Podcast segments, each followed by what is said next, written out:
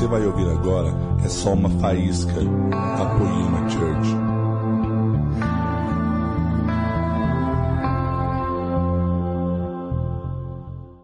Vamos abrir a nossa Bíblia, irmãos, em Colossenses, capítulo 4, verso de número 6. Colossenses 4, 6, aonde a Bíblia diz: A vossa palavra seja sempre agradável, temperada com sal, para saberdes como deveis responder a cada um. A vossa palavra seja sempre agradável, temperada com sal, para saberdes como deveis responder a cada um. Obrigado, Jesus, por essa manhã.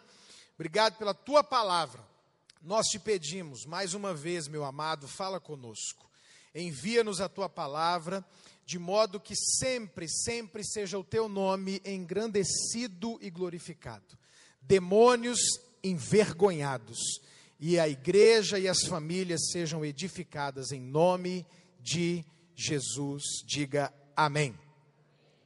O tema da minha palavra hoje, amados, é segredos para uma boa comunicação. Quais são os segredos para uma boa comunicação? Eu trabalho com casais e família há 24 anos.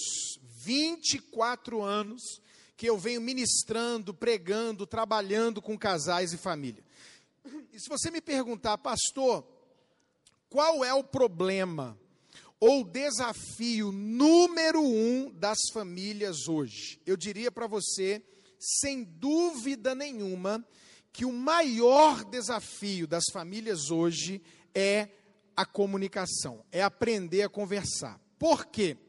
Porque quando a comunicação dentro de casa, ela é ruim. Quando a comunicação não existe, pensa comigo, todos os outros problemas dentro daquela casa não são resolvidos. Eu tenho uma comunicação difícil, ou uma comunicação ruim com minha esposa, com os meus filhos. Estamos enfrentando um problema, eu e minha esposa, na criação da minha filha, do meu filho, com a nossa, é, com uma irmã, com uma sogra, com alguém. Para eu resolver os problemas dentro da minha casa, o que, que eu tenho que fazer? Conversar. Amor, vamos conversar sobre a dívida, vamos conversar sobre o orçamento, vamos conversar sobre esse problema que a gente está tendo com a Maísa ou com a Bianca, sei lá. E se na hora que a gente vai conversar para resolver um problema, o problema já é a falta ou a má comunicação, eu travo aqui de resolver todos os outros problemas. Então, eu considero, depois de Jesus, depois de Deus entrar dentro de uma casa, de uma família, fundamental e número um que a gente aprenda quais são os segredos para uma boa comunicação. Esse texto e a gente vai ler outros também aqui, ele me impressiona, porque você vai ver Deus puxando de nós o nosso melhor. O que, que a Bíblia diz? A vossa palavra seja quando agradável, gente? Quando? Sempre. O texto diz: a vossa palavra seja sempre agradável, temperada com sal. Para quê? Para você saber falar para você saber conversar, para você saber responder às pessoas. E isso é mais verdade ainda dentro de casa, porque querendo ou não, na rua, na igreja, no trabalho, na escola, a gente ainda tem uma certa polidez para falar com as pessoas. Você sabe muito bem que se um colega aqui do, do seu trabalho, uma pessoa da igreja derramar água em você, a sua reação é uma. Se for o filho ou alguém de casa que derrama água, a reação é outra, porque a gente tem mais liberdade em casa, né? Se você está na sua casa lá e alguém quebra o copo, não, tranquilo, mas se for alguém da casa que quebra, ô seu animal, você não está vendo, não, né? A gente, a gente acaba passando do limite. Então, essa esse desafio, isso da gente oferecer o nosso melhor e a nossa maneira de falar na igreja, em todos os lugares, especialmente em casa, ser sempre agradável, é o que Deus espera de nós. Deus está interessado, preocupado, numa figura de linguagem, com a nossa maneira de falar, com a nossa maneira de conversar. Então a gente tem que descobrir quais são os segredos para uma boa comunicação, porque isso é essencial e fundamental para que a família aconteça, para que a família seja bem sucedida. Primeiro segredo que eu quero trazer para vocês hoje é de uma boa comunicação é ouvir com atenção. Tiago 1,19 diz: Todo homem, pois, seja pronto para ouvir, tardio para falar e tardio para se irar. Você vai falar isso para a pessoa perto de você, fala assim, fala para essa pessoa perto de você, ouça mais. E agora fala bem forte para ela, fala, e fale menos, criatura. Está escrito isso na Bíblia, gente, sim ou não? Está escrito, ouça mais e fale menos. Gente, deixa eu falar uma coisa para vocês. Faz parte de uma boa comunicação aprender a ouvir as pessoas com atenção. Desde quando o pecado entrou na raça humana, lá em Gênesis, lá na história de Adão e Eva, o pecado entrou, o egoísmo entrou, o mal entrou, e isso é algo desde aquela época, 500 anos, mil, dois mil, cem anos atrás, nós já enfrentávamos um problema. Qual é o problema? Nós somos bons para falar e não, so, não somos bons para ouvir. Essa dificuldade de ouvir as pessoas com atenção sempre existiu na face da terra, mas nós estamos vivendo um tempo mais difícil do que os tempos anteriores, porque hoje nós temos ainda mais dificuldade de dar atenção às pessoas, e uma das grandes razões, além da que já existia, é o celular, é a internet, é o WhatsApp é o Netflix, é o Facebook, é o Instagram e por aí vai. Pensa num negócio que mudou e piorou o que já era difícil. Eu não sei se você já passou pela situação na sua casa, que eu já passei e já vi em outras casas. Aliás, eu já vi isso muitas e muitas vezes. Alguém vai conversar e o outro diz assim: pode falar que eu estou te ouvindo. Não, pode falar, eu estou te ouvindo. Está jogando videogame, aí a mãe vem falar, o pai vem falar, o marido está jogando, a esposa vem falar. Tá, aham, estou te ouvindo. Não, pode falar, pode falar. E não larga o videogame, e não para o filme, e não quer largar o celular. Já passou por isso? Já viu isso? Eu já vi. Eu estou no aeroporto, o povo está sentado, ninguém conversa, todo mundo mexendo no celular. O povo tem na internet vídeo de gente que cai na piscina, que se estrambica todo no chão, que bate a cabeça na placa, porque está mexendo no celular. A maior é, é, propaganda intensiva dos Detrans, das, dos negócios de, de acidente de carro, é porque o pessoal está mexendo no celular. Maior índice de acidente nos Estados Unidos tem a ver com gente mandando text no celular. Isso aqui, irmãos, já fez o que era complicado complicar ainda mais. Nós não temos dado atenção para as pessoas. Nós não temos ouvido as pessoas com atenção. Bom, eu tô, o, o pastor é, Leandro, o, o, o, guerreiro que me buscou, o pastor, todo mundo, não, pastor, prega, fica à vontade, fala que não tem nada. Posso falar mesmo? Posso falar? A gente tem sido muito mal educado. A gente está conversando com alguém, e eu estou falando dentro de casa e fora, de repente a gente atende o celular, irmão, só um minutinho, interrompe a conversa. Começa a olhar o celular. Eu já vi gente contando coisa séria para o outro, aí o outro dá uma olhadinha no celular numa coisa engraçada e ri. Aí o outro olha, o que, que é isso? Ah, não, desculpa, é que eu vi um negócio aqui. E a gente quer cada um viver o seu mundo, entra para dentro do quarto, quer ficar vendo as coisas que te interessam, o seu seriado, e as pessoas não, não se comunicam. Deixa eu te falar uma coisa: existe uma estatística no livro da pastora Dev Tyros, se não me engano, é a experiência da mesa, que diz o seguinte: você diminui em 80% as chances do seu filho ser usuário de drogas, você diminui em 80% as chances do seu filho ser usuário de drogas, se você tiver pelo menos uma refeição por dia com ele. Mas não é uma refeição de qualquer jeito, é uma refeição olhando, É uma refeição conversando. É uma refeição discipulando, educando à mesa, tendo esse momento especial. Vocês aqui em São Paulo, mais do que a gente em Brasília, apesar de que Brasília está no mesmo caminho, Vida louca, né, irmão? Vida corrida. Eu não sei aqui se Taubaté tudo é pertinho, mas em Brasília tudo é muito longe. Então, pensa numa coisa difícil, irmãos. É um pai ou uma mãe conseguir ter uma refeição toda a família junto, porque trabalha a 40 minutos, uma hora de distância por causa do trânsito, por causa da correria. O povo já não consegue sentar para comer junto. E quando consegue reunir a família para comer junto, não adianta. Por quê? Porque senta numa cozinha ou numa, numa sala que tem uma televisão ligada, todo mundo vendo o que está passando. Ou então, está todo mundo na mesa comendo, mas cada um mexendo no seu celular. O nível de comunhão das famílias hoje é esse aqui, ó. Tá todo mundo comendo, quando consegue sentar junto, que já é difícil, aí tá todo mundo mexendo no celular comendo e mexendo no celular. De repente, alguém vira e fala assim: gente, gente, olha isso. Aí todo mundo, cá, cá, cá, cá, cá, cá, cá. manda para mim! E volta para o celular.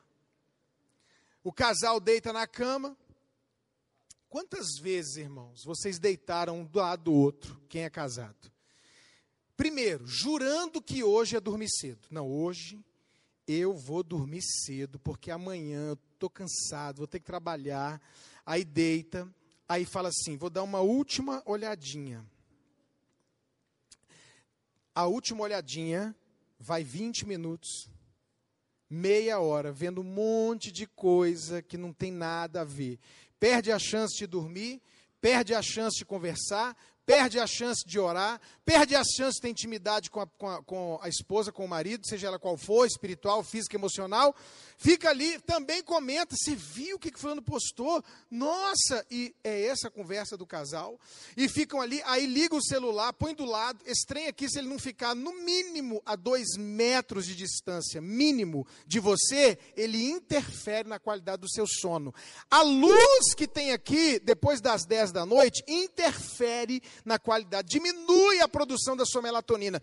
Então a gente está destruindo a saúde, destruindo a comunicação, destruindo o relacionamento, cada um se isolando no seu mundo e isso está afetando toda a sociedade, inclusive a nossa casa e a nossa família. Sabe o que a gente tomou como medida, irmãos, lá em casa? Na mesa da refeição, isso aqui é proibido. Na minha casa, celular é proibido na hora da comida. Todo mundo chega e já vai colocar no quarto para carregar, inclusive eu, porque eu mesmo sou, eu, eu quebro a minha lei. Se eu levar o celular para a mesa, porque toda hora chama toda hora vibra, toda hora acende. É incrível, irmão. Você está conversando com uma pessoa, você está conversando com uma pessoa, a tela brilha, e a luzinha vem, e o negócio chama e faz barulho. Como é que se conversa desse jeito, irmão? Como é que se tem comunhão desse jeito? Como é que se tem relacionamento desse jeito? Como é que se tem comunicação desse jeito? Não tem. A gente não tem tido boa comunicação, bom relacionamento, amizade de marido e mulher, amizade de pais e filhos, porque estamos dominados, e a Bíblia diz que nós nós é que temos que exercer domínio próprio. Então, olha para mim: ouvir alguém tem que ouvir com atenção. Pega o celular e põe modo avião. Guarda esse negócio no silencioso, no bolso, e olha para o filho e fala: Oi, meu filho, pois não, fala, parei tudo para te dar atenção. Oi, meu amor, oi, querida. Não tem outro jeito de ter sucesso na família e no casamento se eu não aprender a ouvir as pessoas com atenção. Pastor, mas eu estou ocupado. Então fala, meu amor, um minuto, princesa, Pera aí rapidinho.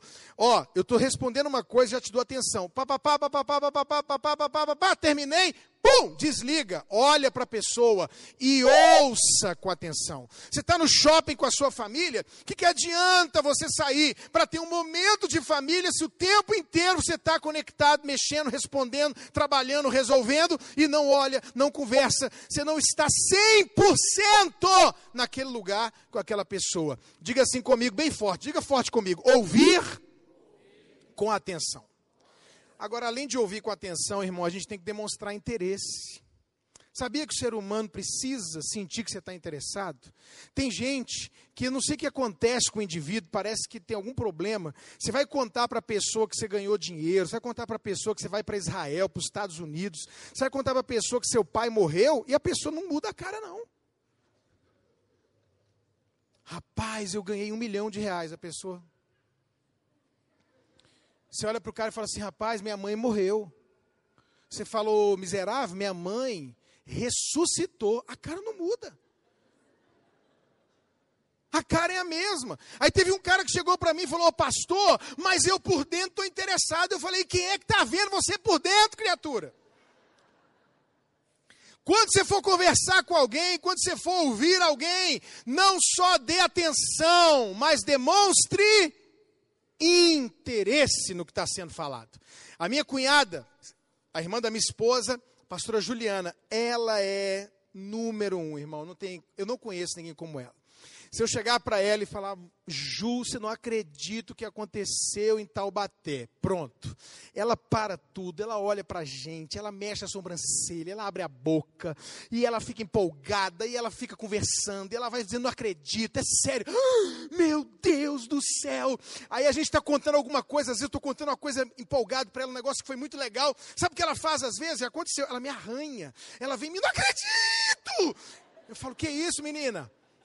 Mas deixa eu te falar uma coisa: é muito bom quando você conversa com alguém que te ouve com atenção e que demonstra interesse no que você está falando.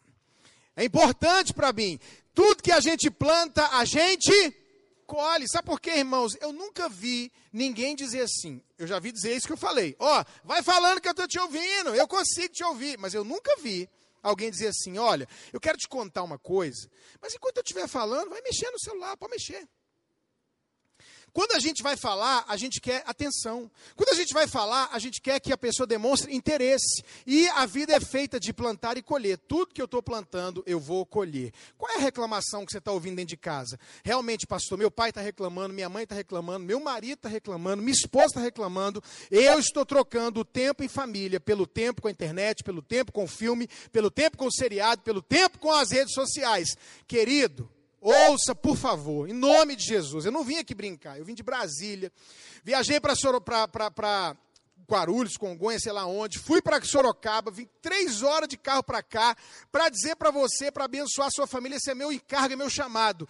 Famílias que não conversam, famílias que a conversa não existe ou é ruim, são destruídas. A melhor hipótese para uma família que a comunicação é ruim ou não existe é uma família infeliz. É a melhor hipótese. A probabilidade é que ela acabe sendo destruída. A comunicação é muito, muito importante. Então, ouça com atenção e demonstre interesse. Agora, comunicação são só palavras? Não. Você chega para sua filha, para o seu filho, você, diga pra, você chega para alguém da sua casa e diz assim: hoje a louça é sua. E a pessoa faz assim, ó. E vai lavar a louça. Ela falou alguma coisa? Não. Mas ela comunicou. Ela comunicou. Enquanto eu estou conversando com vocês aqui, irmãos, os olhos, os braços de vocês, estão falando. O rosto. Tem gente que está assim para mim, ó. É isso aí, pastor. Tem gente que está assim, ó. Tipo, estou batendo em você. Eu sei que eu estou acertando você. Entendeu? A sua postura na cadeira, se jogando, ah, tô nem aí. A sua postura na cadeira para frente, uau! É, a comunicação sem palavras acontece o tempo todo. O tempo todo. E tem faltado para nós, amados, sensibilidade e discernimento.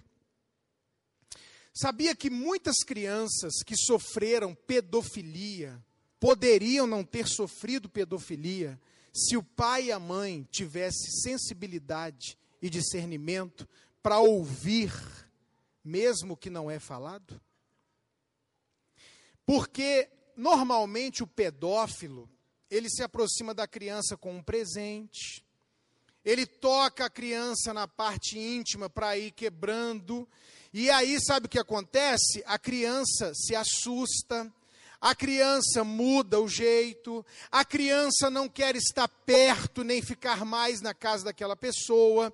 E eu quero dizer para quem é pai e mãe aqui, olha para mim, ouça isso: pedofilia acontece com quem você jamais imagina que poderia acontecer. É pastor, é avô, é tio, é primo, é irmão da igreja, acima de qualquer suspeita. É exatamente essa pessoa que pode ser o pedófilo. É exatamente o professor, qualquer um pode ser pedófilo. Qualquer um, seu irmão pode ser pedófilo. Que isso, pastor? Qualquer um pode ser. Você não sabe. São esses. É por isso que o negócio acontece. E aí, Aí de repente você vai fazer uma viagem de final de semana e fala assim: vou te deixar na casa do titio. Aí você sabe que a criança diz assim: não, eu não quero ficar na casa do titio, eu quero ficar na casa do vovô. É manha. É coisa de menino, é normal. Hoje eu não quero ficar com meu tio. Agora, irmão, se o menino se apavora, se o menino muda, se o menino começa a chorar, uma coisa é aquela mãe, aquela, aquela coisa da preguiça. Não quero ir para a escola. Ai, não, não quero. Outra coisa é aquele terror de ir para a escola. Será que ele está sofrendo bullying? Será que o professor está fazendo o que não deve? Não só a nível de pedofilia, mas de bullying. As crianças, irmãos, irmãos, tem gente se matando por causa de bullying. Tem gente sofrendo pedofilia tem gente é, sendo traído pelo marido, pela esposa, porque não nota nada, não percebe nada. O marido muda o jeito de, de, de vestir, troca as cuecas, começa a usar perfume, começa a guardar o celular. Algo está sendo dito, comunicado, mesmo sem ser falado mesmo sem ser falado. Você tem que parar para ouvir o que é comunicado mesmo sem ser falado. Eu quero abençoar você hoje. Faz assim com a mão. Eu quero te abençoar com sensibilidade, eu quero te abençoar com discernimento, eu quero te abençoar para que você perceba o que é falado e comunicado mesmo sem ser, aliás, comunicado mesmo sem ser falado. Quem recebe, diga amém. Comunicação é o que eu falo, comunicação é o que eu percebo que está acontecendo perto de mim. Eu quero te abençoar para você aprender a ouvir com atenção.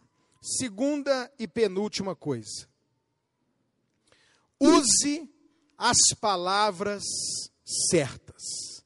Provérbios 25, 11 diz: Como maçãs de ouro em salvas de prata, assim é a palavra dita a seu tempo. Gente, eu quero trazer um segredo para vocês, revolucionário. Pena que eu descobri isso tem quatro ou cinco anos atrás. Se eu soubesse disso há tempos atrás, minha família, meu ministério seria outra história. Você sabe o que eu descobri? Que o problema não é o que se fala. O problema é como se fala. O problema não é o que, o problema é como. Eu não sabia disso. E nós temos, basicamente, muito difícil fugir disso. Dois tipos de pessoa. Vamos ver quem é você. Vou ficar desse lado para falar de um tipo, depois vou para o outro lado falar de outro. Primeiro tipo de gente, e é essa turma aqui que eu faço parte, é a turma da verdade. Sabe essa turma sincera? Sabe a turma que fala mesmo? Sabe essa turma? Sabe a turma que é, é franca? Que lindo ser verdadeiro, franco, sincero. Nunca abra mão dessa característica. Mas qual é o problema dessa turma?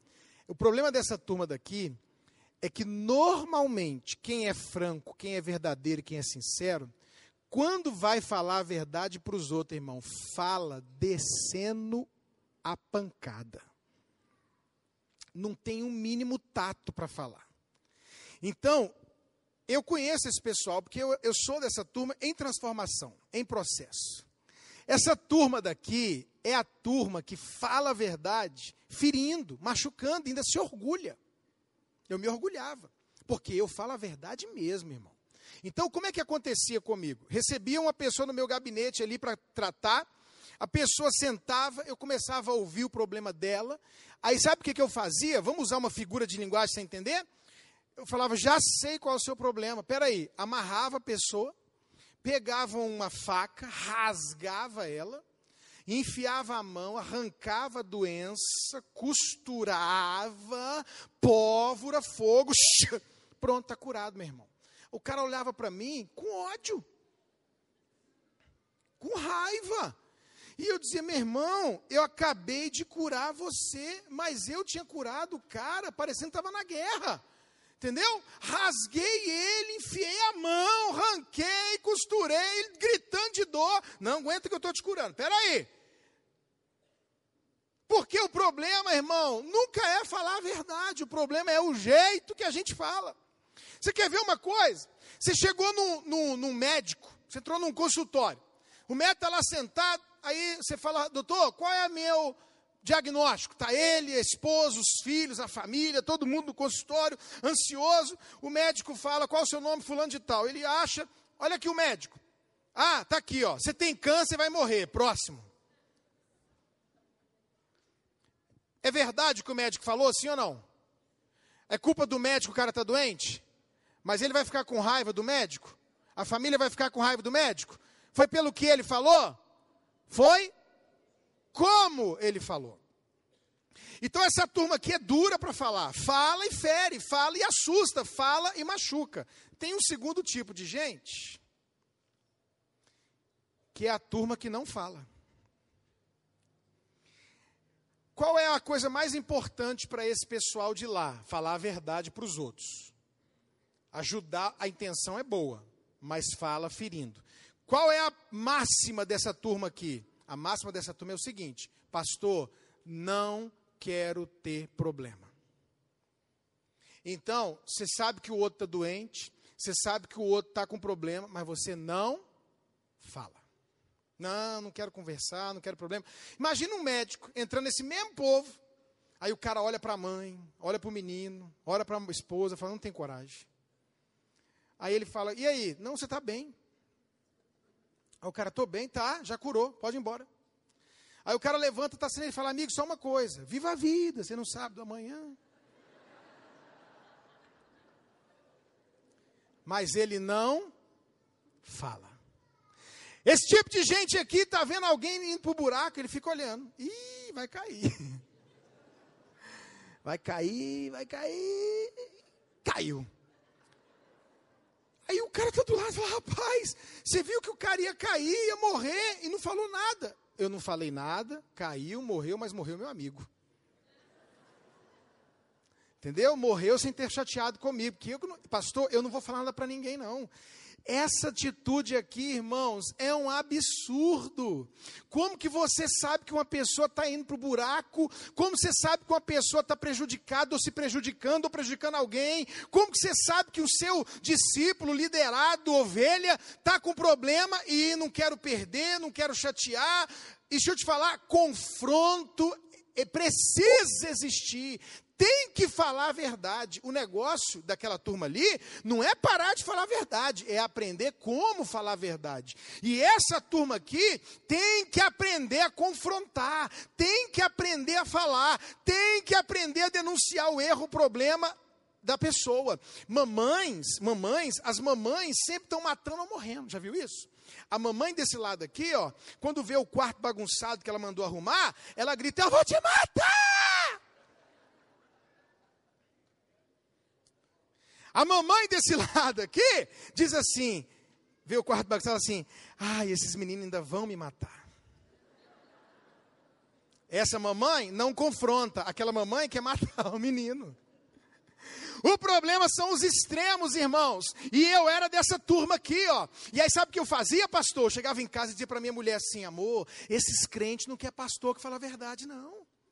Eu falava, esses crentes que é pastor, que fica pregando só motivação, só coisa boa, porque você fala a verdade, eles acham ruim que é sair da igreja. Mas não era, irmão, o problema não era o que eu falava, o problema era como eu falava. Aí eu aprendi, vou te ensinar. O pastor, como é que a gente faz para fazer a coisa do jeito certo? Gente, inventaram algo nos Estados Unidos que vai chegar no Brasil logo, logo. Que antes de operar os outros, o povo dá lá, sabe o quê? Uma coisa chamada anestesia. Já ouviu falar nisso?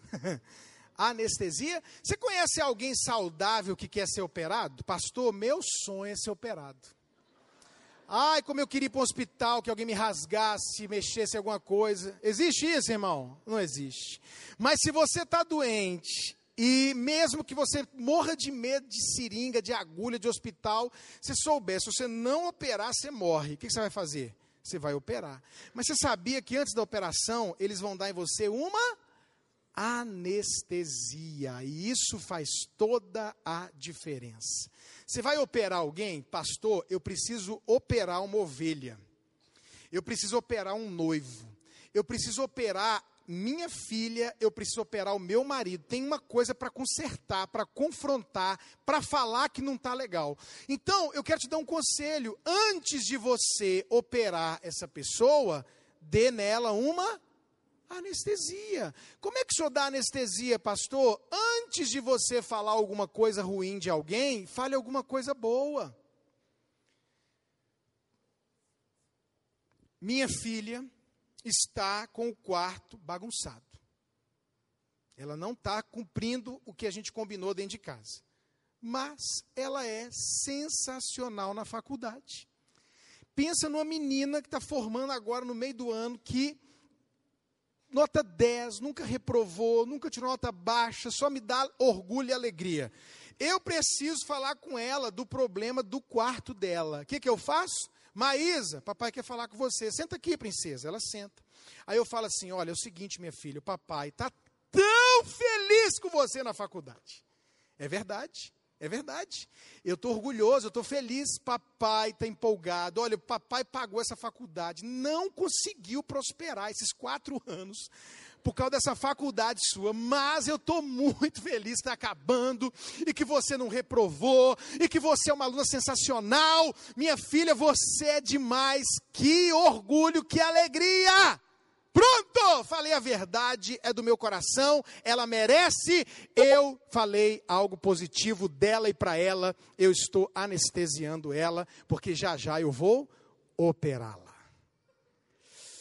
Presta atenção, sempre que você elogiar alguém, tem dois segredos. Primeiro, a anestesia dura pouco tempo. A operação tem que ser rápida.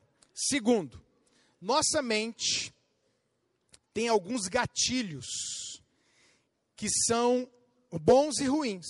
Tem coisa que a gente ouve e a mente, pá, é bom e é ruim. Nunca, jamais você pode elogiar alguém e depois falar mas. O mas anula a anestesia. O mas desconstrói o que você falou.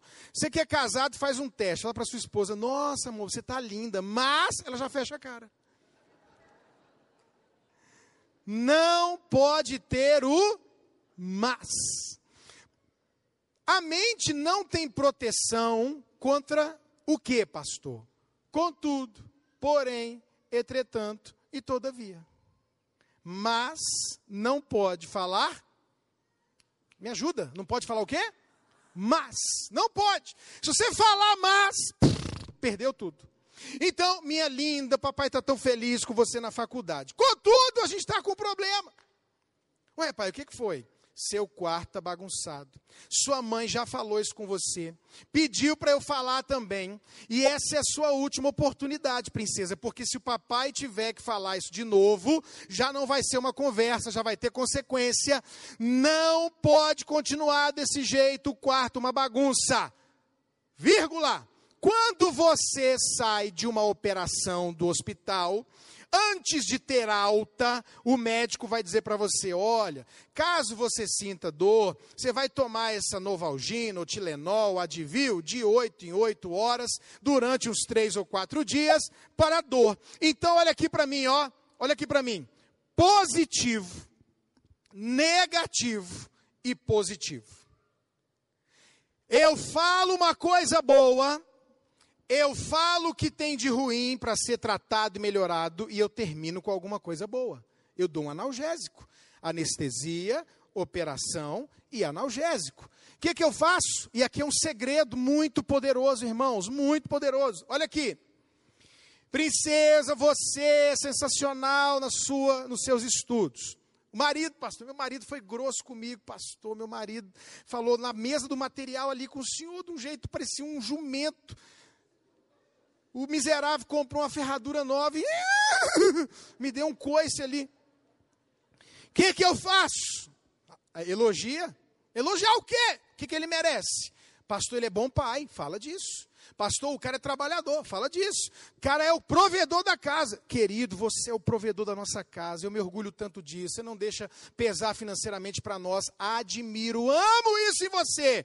Porém, você tem sido grosso comigo e tal, e tal, e tal, e tal. Fala o que você tem para falar, não demora muito, não fica massacrando, não fica repetindo, a anestesia não dura muito tempo. Fala o que tem para falar, já taca a vírgula e chega com a, a, o analgésico.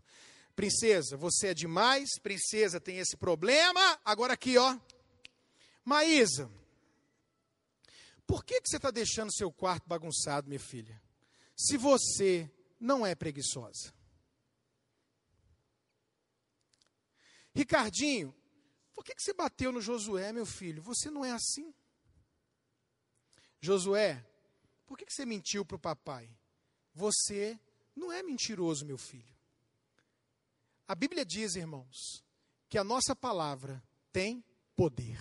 Eu não cresci assim, não, irmão. Sabe como é eu cresci? Eu cresci ouvindo assim: preguiçoso, moleque, rebelde, vagabundo. Eu cresci ouvindo que eu era nervoso e violento. Eu era muito violento, muito brigão. Irmão, se você for na minha igreja, chegar lá e dizer assim: Ó, oh, seu pastor estava lá em Taubaté, mexeu com a minha mulher. Minhas ovelhas vão dizer: mentira. Ó, oh, seu pastor foi lá em Taubaté, deu um cheque sem fundo. Vai dizer: o meu pastor? Não, você está confundindo. Mas, irmão, até hoje, se você chegar lá em Brasília e falar assim: Ó, oh, seu pastor estava em Taubaté e quis descer do carro para bater num cara, eles vão dizer: é, pode ser. Deus tem me libertado demais, irmão. Me curou muito, mas esse é meu desafio. Eu cresci ouvindo isso. Aí sabe o que acontece, gente? Cada um de nós tem um DNA.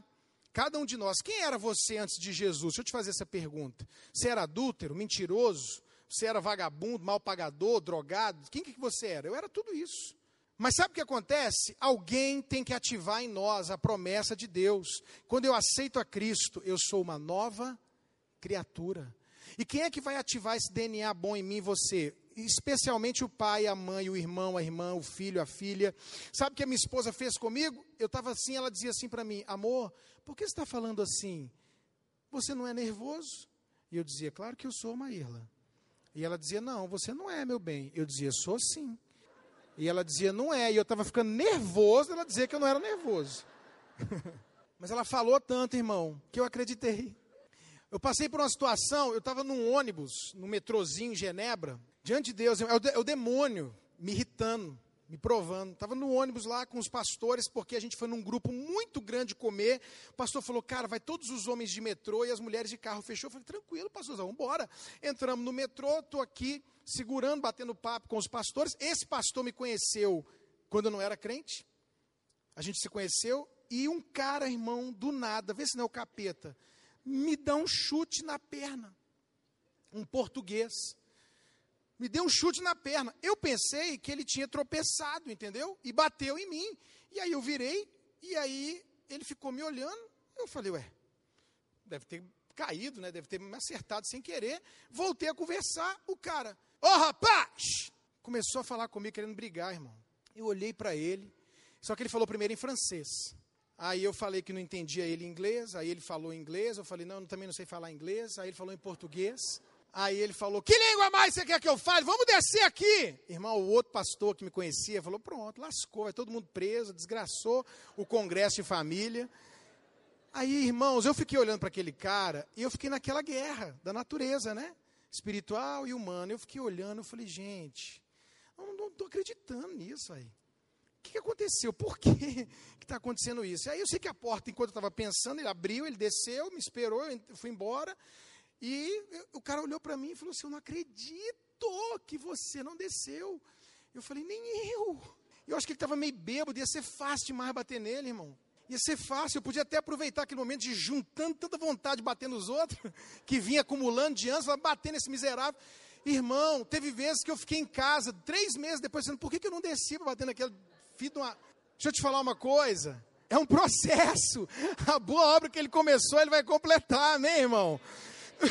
Mas não vale a pena, não dá. O que você tem que fazer? Você tem que se controlar. Então, você precisa aprender a fazer a coisa certinha. Você vai anestesiar, você vai falar o que tem que falar e depois você vai liberar a palavra da vitória.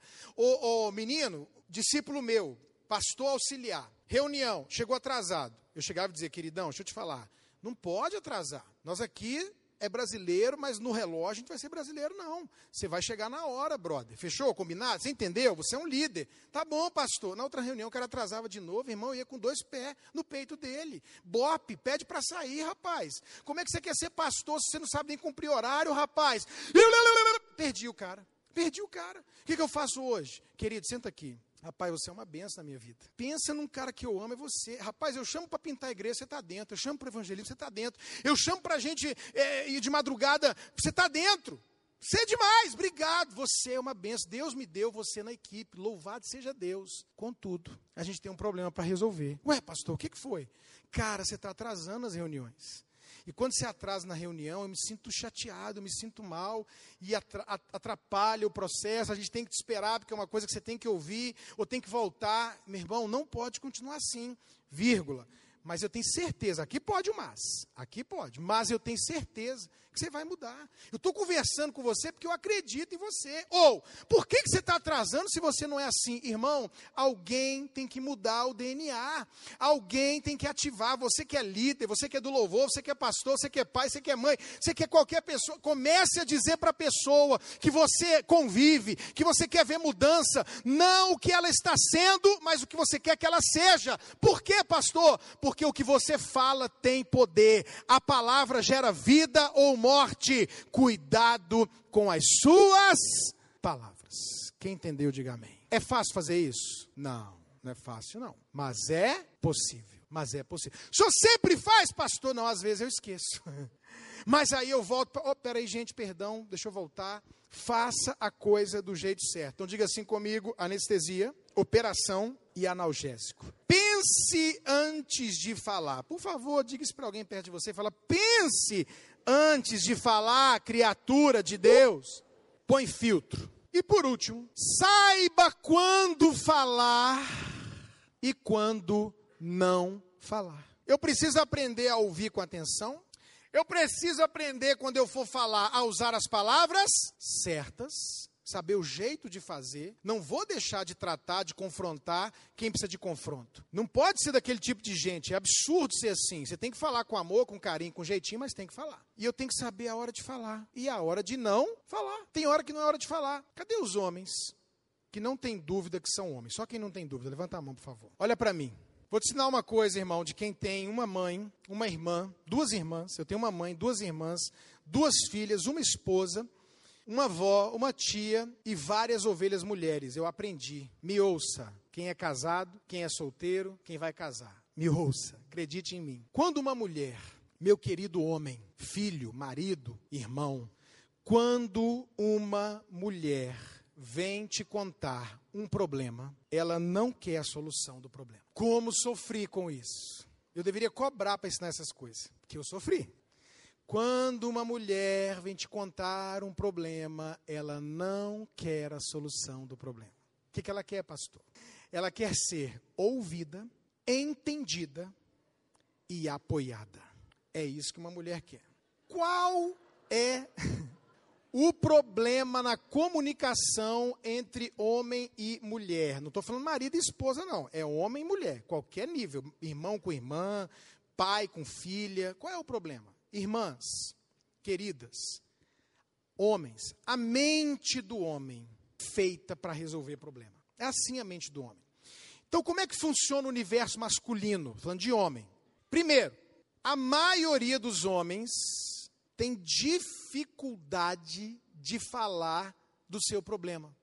Homem comete uma tolice, uma burrice grande se liberte disso hoje, por favor, acredite em mim, quero te ajudar, te abençoar. Homem tem a mania de querer passar problema sozinho. Homem tem dificuldade de abrir o que está vivendo, porque para ele isso vai externar fraqueza, vai expô-lo. Deixa eu te falar uma frase que eu ouvi de um pastor, que é um dos que eu mais respeito no mundo, Abe Uber. Quem confessa fraqueza, não confessa fracasso.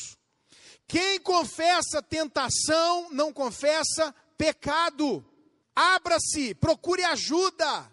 Eu não passo nada sozinho, irmão, nada. Aprendi essa lição. Mas homem tem a mania de passar sozinho. Onde a gente vê isso? O cara está perdido, não quer pedir ajuda. A mulher fala: para, pergunta. Não, não, já sei, já sei. Ele quer resolver, ele não fala, porque o homem raramente pede ajuda. E quando pede, é porque ele acredita que o outro pode ajudá-lo. Homem só pede ajuda quando ele fala assim: rapaz, aquela pessoa, homem ou mulher, vai me ajudar. Aí às vezes ele tem coragem de pedir ajuda. Homem não fala para desabafar. Ah, eu quero desabafar com alguém. Me ouve. Isso não existe, irmão, no universo masculino. Estou eu com problema financeiro. Cara, eu vou pedir ajuda. Fulano, tudo bem? E aí, beleza? Beleza.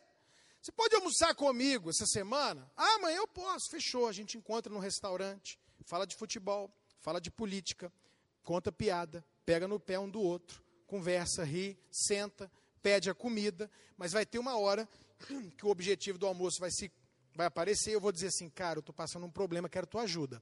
Sabe como é que o homem faz?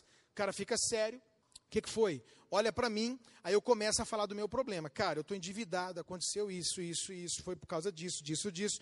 E eu estou falando, e ele está me ouvindo, me ouvindo, me ouvindo, me ouvindo. De repente, irmãos, ele vira e fala as palavras mágicas. Ouça essa palavra, irmã, você vai precisar aprender ela. Já sei. Quando o cara olha para mim e fala, já sei, eu calo a minha boca e ele diz, cara, eu já passei por isso, ajudei uma pessoa, porque o cara é bem sucedido, é economista, sei lá, ele vai dizer, rapaz, tu vai fazer isso, isso e isso. Uh, cara, obrigado, valeu, almoçamos, terminou. Obrigado, irmão. Vou para casa feliz da vida, o cara me salvou. Esse mesmo cara que me salvou, chegou na casa dele e a esposa dele veio e disse: Amor, eu queria conversar com você, eu estou com um problema. O que o cara vai fazer? A mesma coisa. Ele vai sentar, a mulher vai começar a falar, ele vai ficar ouvindo. De repente ele vai dizer: Já sei. Quando ele falar já sei, a mulher vai olhar para ele e vai pensar: Como que ele sabe se eu não terminei de falar? E aí ele já vai para a solução. Ó, oh, é só você fazer isso, isso e isso. E ela vai dizer assim: você não me entende. Irmão, eu olhava para minha mulher e eu dizia: Não, eu entendi. O problema não é esse, Maírla. Ela ficava me olhando. Eu dizia: Se o problema é esse, meu amor, é só fazer isso, está resolvido. E ela fazia assim: Ó, irmão, eu olhava e dizia na minha cabeça: Que que essa criatura quer? O que, que ela quer? Gente, eu já dei a solução. O que, que você quer? Não, amor, a Maíra, olha para mim. O que, que você quer? E aí a gente discutia, ou ela desistia de falar. E eu falava, gente, pelo amor de Deus, que complicação é essa? Irmão, ela não quer a solução. Ela quer ser ouvida, entendida e apoiada. Para para ver duas mulheres falando. Amiga, eu quero te contar uma coisa. Para para ver. A amiga fala assim: O que, que foi, amiga? Então, lá no meu trabalho, tem uma mulher lá que eu estou com um problema com ela. Sério? É. Gente, essa mulher começa a contar um problema para essa mulher aqui, diante de Deus. Essa mulher começa, de repente, a falar da mãe dela. De repente. Minha mãe passou. Minha, essa aqui, essa aqui. Minha mãe passou por isso. A outra fala, é mesmo? É. Aí ela começa a contar o caso da mãe dela. Daqui a pouco, gente, elas falam do seminário da família. Não, você viu o pastor falando isso lá do casamento? Então, e elas mudam de assunto. E elas falam da mãe, e elas voltam no problema, e elas falam de outra pessoa, e essa vai falando, e essa vai falando, e uma vai contando, e a outra vai contando, e irmão, ninguém sabe para que lado que vai. E elas vão conversando, ela esquece o que ela estava contando, aí ela lembra, aí ela fala, aí essa daqui que está ouvindo, de repente ela vira e fala assim: Eu te entendo, amiga.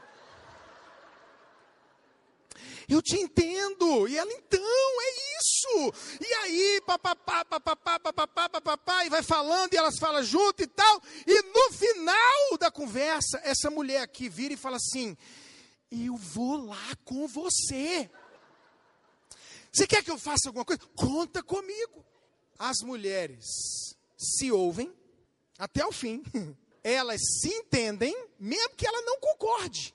Você sabe disso, mulher sabe disso. Ela está ouvindo a outra e pensando, ela é louca, gente, ela é doida. Ela está errada, mas ela não fala.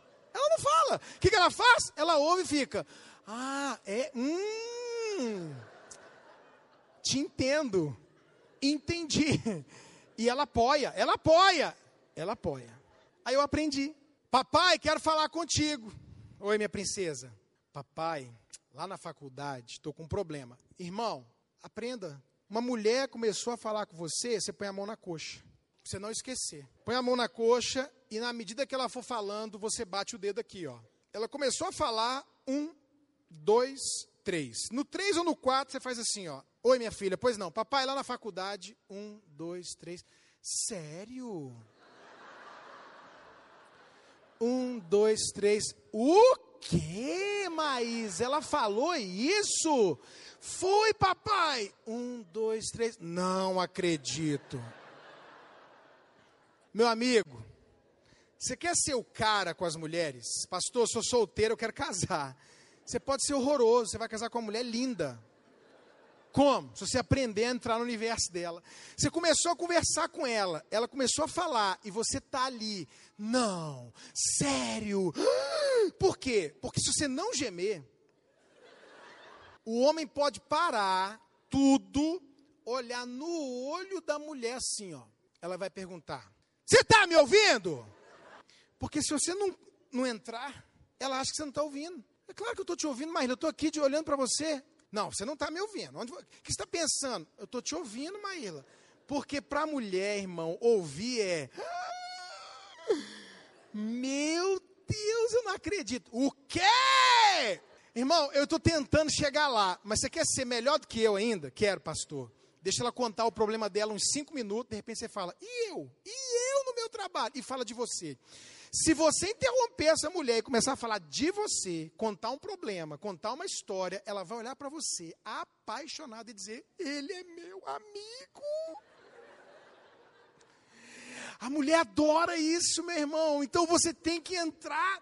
E aí você vai ouvindo, ouvindo, ouvindo, você vai perceber que a mulher, no meio do caminho, começa a repetir. É incrível. Ela falou, aí ela começa a repetir. Essa é a hora que você fala assim: ah, entendi, meu amor. Porque mulher acha que a gente é burro, irmão. Porque também a gente faz cara de burro. Você já viu que tem hora que você está falando com o homem, ele fica assim, ó. Aí ela olha, esse cara não está me ouvindo, ele não está entendendo. Então o que, você tem que fazer? Entendi. Agora, presta atenção. Não fale muitos entendi, senão ela vai falar assim: o que, que é? Você está agoniado? Está com pressa? Quer que eu acabe? Meu filho, é uma arte é uma arte. Então você fica ali, pá, pá, pá, sério. Ela repetiu, ah, meu amor, entendi, entendi. Ela vai, vai, vai. No final, quando ela acabar de falar, o que, que ela quer? Ela quer um abraço, ela quer, ô, oh, querida, tô contigo. Eu vou lá com você. Você quer que eu vá com você? Vou estar tá orando por isso. Você tem que ouvir, entender e apoiar. Esperou um pouco, cinco, sete minutos depois. A hora de falar e a hora de não falar. Você volta perto dela, filha, amor, mãe, esposa querida. Querida, eu estava pensando no que você me falou. Ela, ah, agora é a hora de dar a solução. O que, que você acha de você fazer isso, isso e isso? Solta a solução, vaza do ambiente e deixa ela pensar, fazer e vai funcionar. Não dê a solução na hora. Você entendeu, meu querido irmão? Amém. Irmãs, vou falar, hein? Posso falar, irmãs? Ou encerra aqui o culto? Irmãs, quando um homem vier falar com você, olha aqui para mim as mulheres, por favor, um minutinho. Quando um homem vier falar com você, minha querida, cala a boca. Cala a boca. Nós não damos conta de falar com você, falando junto. Irmã, olha aqui para mim. Para de interromper.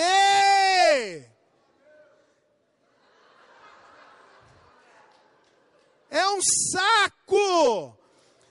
Não tem homem que aguenta, você está falando e a mulher se mete, interrompe, não para de falar e geme. Ai meu Deus, não acredito. Ah, não sei o que. É porque meu irmão, eu não quero saber do seu irmão. Eu não quero saber do seu problema agora. Eu estou falando do meu problema. O que, que uma mulher tem que fazer? Mesma coisa que o homem. Põe a mão na coxa, minha filha. Rasgue sua coxa. Aperte a coxa. Segure a coxa. Mas não abra a boca. O máximo que uma mulher pode fazer quando o homem está falando, irmã, é o que uma coruja faz. É isso aqui, ó. É o máximo. Eu estou te falando sério. Acabar o culto. Acabou o culto. Encosta numa parede dessa daí, você, irmã, encosta. E fica vendo quatro homens conversando. Um fala, irmã, um fala, três ouvem. Você pode ver, o cara está falando, os outros três estão assim, ó. Não existe tudo o homem falando, o outro falando, um falando, o outro falando, um contando, o outro contando. Não existe isso, a gente não dá conta, nós estamos travados. Aí eu estou com a minha esposa aqui conversando e tal, aí ela fala assim, ai meu Deus, aí eu penso o quê? É a solução, cala a boca, eu fico olhando a ela. Não, amor, pode continuar. Eu penso, por que, que você abriu a boca então? Não fale, só ouça, não interrompa. A gente esquece, a gente irrita, a gente desanima de falar, desanima. O homem já tem dificuldade de falar, vai falar, a mulher fica falando, interrompendo, contando história. Cala a boca, cala a boca. Vê quatro mulheres falando. Todas falam ao mesmo tempo, é incrível. Eu já vi, eu já vi, irmãos, várias vezes, já vi, não foi uma nem duas, várias. Duas mulheres conversando aqui, duas mulheres conversando lá. Estão falando, falando, falando, as duas estão lá, as duas estão aqui, as duas estão lá, as duas estão aqui. De repente, isso aqui vira e fala assim: Ah, mas tem uma coisa, hein, amiga? Gente, ela estava ouvindo. Lá e cá ao mesmo tempo. É incrível a mente da mulher. Ela consegue, o homem não consegue. Então você tem que ouvir um homem como, querida? Calada, não interrompa. O que, que o homem quer? O homem quer que você diga, olha, minha mulher me matava, minha mulher é muito, você vai conhecer ela hoje à noite, ela é muito calma, ela é muito maravilhosa. Aí sabe o que ela fazia, que eu ficava com ódio? Eu estava contando, ela falava assim para mim, ô oh, bebê, não. Ou então, eu vou lá no seu chefe, tá maluca? Eu não quero que você me entenda. Eu não quero que você me apoie. O que, que um homem quer? Ele quer a solução. Então, ele está falando, pastor, eu já sei a solução. Qual é a palavra mágica? Já sei. Eu estou falando, falando, falando, falando. Você vira e fala, já sei, pastor. Show, e aí? Ó, oh, pastor, é isso, isso e isso. Obrigado, irmã. Fechou, acabou. Não precisa lá passar um, vem cá no meu ombro. Nada disso. Você entendeu, irmã? Deixa eu salvar vocês de uma segunda coisa. Agora eu quero salvar as mulheres. Irmãs, casadas, mamães, futuras esposas, irmãs. Aprenda uma coisa sobre homem. O homem vai ter dentro dele para sempre uma criança que não cresce. Não adianta. Não adianta. Homem só troca o tamanho do brinquedo brincava de carrinho, agora ele está preocupado com o carro. Liga leve, isso e aquilo. Você está entendendo? Homem compra videogame dizendo que é para o filho. E quem é que joga mais? É ele. O cara está jogando videogame com o menino dele de 9 anos de idade. FIFA. Primeiro, a, as mulheres, queridos, olham para nós e pensam, gente, qual é o problema desses homens? Parece que a nossa alma está em jogo. É a vida, é o dinheiro que eu tenho. Eu estava numa, numa cidade, eu estava em Paris. Eu já tinha ido, já conhecia a Torre Eiffel. A mulher me falou, pastor, veio um pastor aqui esses dias, ele deixou de ir na torre, mas não largou o jogo. Ficou aqui, perdia, que não, vamos mais uma. Vem almoçar, não vai, o cara está jogando. Aí o menino está aqui, com um filho de 8, 9 anos, o cara tem 40. De repente ele faz um gol, o que, que ele faz? Ele grita, uh, uh, uh, rebola na frente do menino. Menino chora. Porque são duas crianças, irmã. São duas crianças brincando. Você pode acreditar em mim. Ele deixa de almoçar. Ele não quer trabalhar. Ele não vai fazer. Ele está ali naquele momento. O homem, ele é muito homem racional. E ele tem uns momentos que ele é muito emocional e muito criança. Eu já fui pescar. Acabei de vir de uma pescaria. Irmão, homem de 30, 40 anos brincando com xixi. Já pensou num trem desse? 40 anos de idade brincando com xixi. Bombeiro, bombeiro. Não leve a sério esse homem, minha filha. Não leve a sério, porque o homem tem dentro dele para sempre o que? Uma criança. E o homem tem um negócio. Você vai ver quando você casar, e quem é casada já sabe disso. No mínimo uma vez na vida, o homem tem uma grande ideia para ficar rico. E ele vem na esposa, Pode ver que é uma criança. Amor do céu, empolgado. Um marketing multinível novo. Esse é bom. Ou então a gente vai vender a casa e vai pegar o dinheiro. Irmão, a mulher. Quando ela começa a ouvir que o cara quer ficar sócio do irmão dela, que ela sabe que é um vagabundo, que ele vai vender o carro para fazer não sei o quê, e ele vem todo empolgado, garantindo que vai ficar rico, ela em um minuto e meio ela percebe que é uma fria. E sabe o que, que ela faz erradamente? Dá uma tesourada. Você tá maluco? Cleo, nunca! Mas você. Não pode, irmã. Qual é o tema desse, desse último ponto aqui?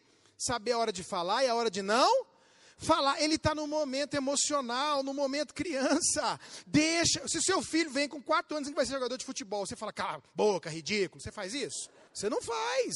Você deixa o menino acreditar que vai ser criança, vai ser jogador de futebol, vai para a lua, deixa ele falar tudo. Que lindo, meu filho, maravilhoso. Agora vai lá terminar seu dever de matemática, vai. Não é assim? Sim ou não? É assim. Então o cara veio te falar, eu chamo esse momento do homem que a gente tem de momento Helmans Airline. É o momento do homem viajar na maionese. Quando o seu marido, seu filho tiver um momento Helmans Airline, entra no, no, no avião com ele, minha filha. Você está ali arrumando a louça e tal, e o cara veio te contar, você o que você tem que pensar? A vontade que dá é dizer: você está doido, cala a boca. Mas você vai fazer o quê? Não, não é hora de falar isso. Aí você vai, poxa, meu marido quer ficar rico, para me dar vida boa. Que marido maravilhoso. Vê a intenção positiva dele, entendeu? Puxa vida, a gente estava sem dormir agora, dia 29, final do mês. Ele recebeu o pagamento, quer ir viajar. Gente, qual o problema? Mas você vai fazer o quê? Fecha o olho. Vai com ele para Maceió, fecha o olho. Imagina você comendo queijinho no melaço que o pastor comeu ontem, na churrascaria. Imagina você comendo água de coco, tomando água de coco, comendo camarão. Vai com ele, vai com ele, vai. Vai para Disney com dólar 4, vai lá. Evangeliza o Pateta, o Mickey, para garantir esse povo no céu. E vai, vai, vai, vai, vai. Quando ele terminar de falar tudo, irmã, que ele quer jantar fora, que ele quer viajar de férias, você sabe que não tem dinheiro para isso, que ele vai ficar rico vendendo isso e aquilo. Você, quando, ele, quando ele falar tudo, o que você tem que fazer? Aprenda a trazer ele de volta para o momento adulto dele. Como, pastor? Você não interrompe, você não corta, você vibra, você vê a intenção positiva, e quando ele acabar de falar, você pergunta para ele, querido, olha que maravilha, eu, eu, me vi na Disney, eu me vi, eu estava lá, eu imaginei tudo, a gente num Camaro, tudo, tudo, tudo, tudo. Mas eu queria te fazer uma pergunta. Aí ele vai falar: o que, que foi? Você recebeu aumento de salário? Aí ele vai começar a dizer: não. Seu pai morreu, deixou herança? Não. Você ganhou algum dinheiro que eu não estou sabendo? Não. Jogou na Mega Sena. Não, não é, é pecado, não pode. Então, que, que, então meu amor, essa ideia é sua. É maravilhosa. Só não é a Ora, lembra que a gente estava devendo agora, sem dormir? Amor do céu, você tem que falar com amor, carinho, jeitinho, você tem que saber a hora de falar e a hora de não falar. Porque se ele vem te contar, o homem já é travado, já não é de falar, e na hora que ele vem te contar, você, pô, perdeu. Ele não vai te contar mais, ele vai contar para os outros, ele vai fazer sem te consultar, e você vai perder a chance de opinar e de chegar a um acordo. Aprenda a hora de falar e a hora de não falar. Você quer ver esses meninos que dependem do pai para ter dinheiro? Saiba a hora de pedir dinheiro, meu filho. Descubra o dia do pagamento. É o dia de pedir dinheiro. O pai está feliz? É o dia de pedir dinheiro. O time ganhou. Né? O, qual foi o último campeão brasileiro? Foi o Corinthians? Foi o Corinthians o último campeão, não foi brasileiro? Eu não, sou, eu não torço para time de São Paulo, mas foi o Corinthians, eu acho. Tá lá o cara corintiano, o filho torce para o Palmeiras. Para quê? Para que você torce para um time diferente do seu pai, criatura? Seu pai não vai te dar a camisa do Palmeiras, não vai te levar no estado do Palmeiras. Só vale a pena torcer para um time diferente do pai se o tio é mais rico que o pai. Porque aí o tio, para irritar o pai, vai te encher de uniforme, de, de tudo. Mas se não, torça para o time do seu pai, é inteligente. O pai está lá vendo o jogo, final do campeonato e tal. Corinthians ganhou, Coringa! O filho é Coringa também. Isso aí, pai, glória a Deus, Deus é fiel. E não sei o que, bababá. E aí o pai está todo empolgado. Essa é a hora de você falar: pai, o que foi, garoto? Me dá sem aí, toma, menino. Pensa num cara macho quando o time ganha. Vai lá! Agora você vai pedir dinheiro quando o cara está no final do mês, quando está com raiva, o time perdeu, caiu para a segunda divisão. Não é hora. Você tem que saber a hora de falar e a hora de não falar. Olha só dois textos para a gente orar. Até o tolo, quando se cala, é tido por sábio, e o que cerra os lábios, por inteligente. Até o tolo quando se cala, é tido por sábio. E o que cerra os lábios por inteligente. Provérbios 17, 28. E Provérbios 13, 3 diz assim: O que guarda a boca conserva a alma. Mas o que muito abre os lábios, a si mesmo se destrói. O que, que a Bíblia está dizendo? O que, conserva, o que conserva a boca, o que fecha a boca, protege as suas emoções guarda a alma. Mas o que fala demais, a si mesmo se destrói. Mais uma vez, Deus dizendo para mim e para você: ouça mais e fale menos. Diga comigo: ouvir com atenção, usar as palavras certas, saber quando falar e quando não falar. Fica de pé no seu lugar.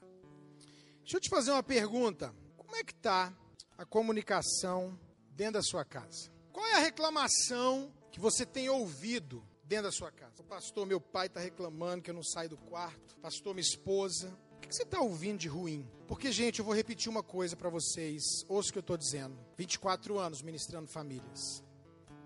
Falta de comunicação ou má comunicação destrói casamentos e famílias. Resolver conflitos. Eu tenho que aprender a falar do jeito que o outro recebe, que gera mudança. É fácil? Não, mas é possível. Com a ajuda de Deus ainda fica mais fácil ainda. Então você vai pensar agora, você tem alguém que ouve as pessoas com atenção? Você olha no olho, demonstra interesse, você percebe o que é comunicado mesmo sem ser falado? Você tem esse discernimento, essa sensibilidade? Você é uma pessoa que o povo gosta de contar as coisas porque você dá atenção. Você tem plantado isso. Você sabe usar as palavras certas. Você sabe a hora de falar, a hora de não falar. Qual parte dessa palavra tem a ver com você? Fale com Deus agora sobre isso. Feche seus olhos e ofereça uma resposta para Deus. Qual parte dessa palavra tem a ver com você? Não pense no seu marido, esposa, pai, mãe, filho, filha. Deixa eles pensarem neles. Eu quero que você pense em você. O que, que você vai fazer? O que, que você vai mudar? Qual é a sua atitude? Qual providência você vai tomar dentro da sua casa? Domínio próprio, controle sobre as redes sociais, limite, horário, mais atenção para quem está perto do que para quem está longe. Hora de trabalhar, hora de trabalhar. Hora de descansar, desliga esse celular. Alguém veio conversar com você, um amigo, uma ovelha, um discípulo, uma, alguém da sua casa, dê atenção. Olhe nos olhos. Demonstre interesse. Perceba o que está sendo comunicado, mesmo sem ser falado. Obrigado, Jesus, pelo privilégio de estarmos aqui nessa manhã. Obrigado pelo privilégio de pregar, de ensinar a tua palavra. É a tua palavra mesma quem diz: o povo sofre, o povo perece por falta de conhecimento.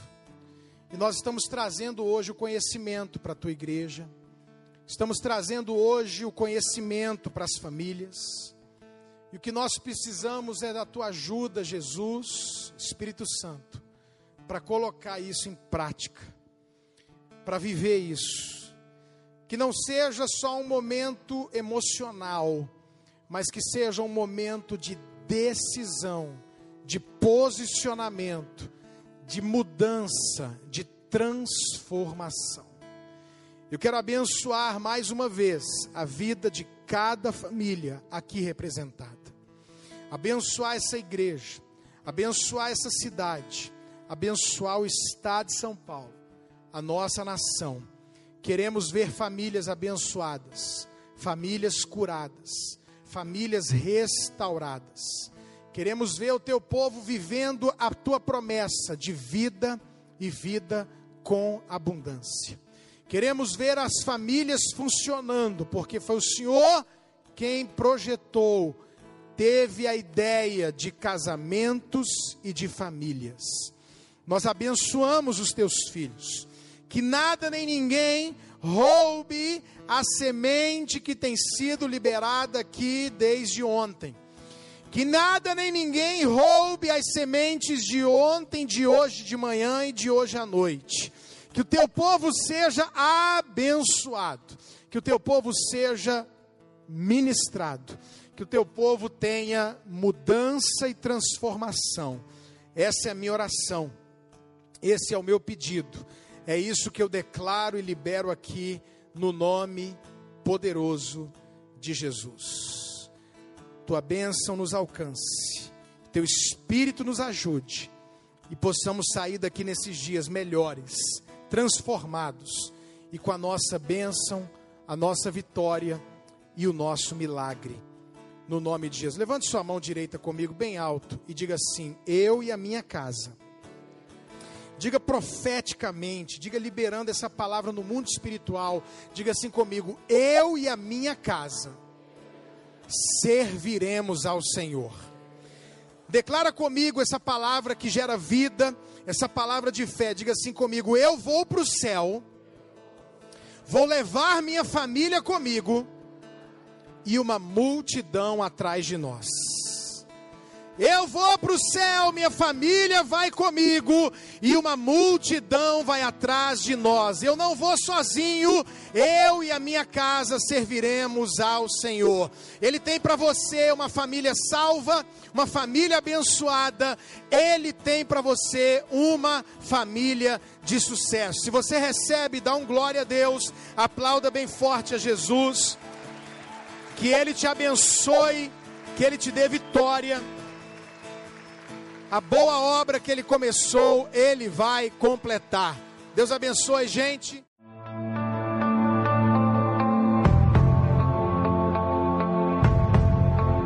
Você acabou de ouvir uma mensagem da Poema Church. Para mais informações, acesse o nosso site poema.com.br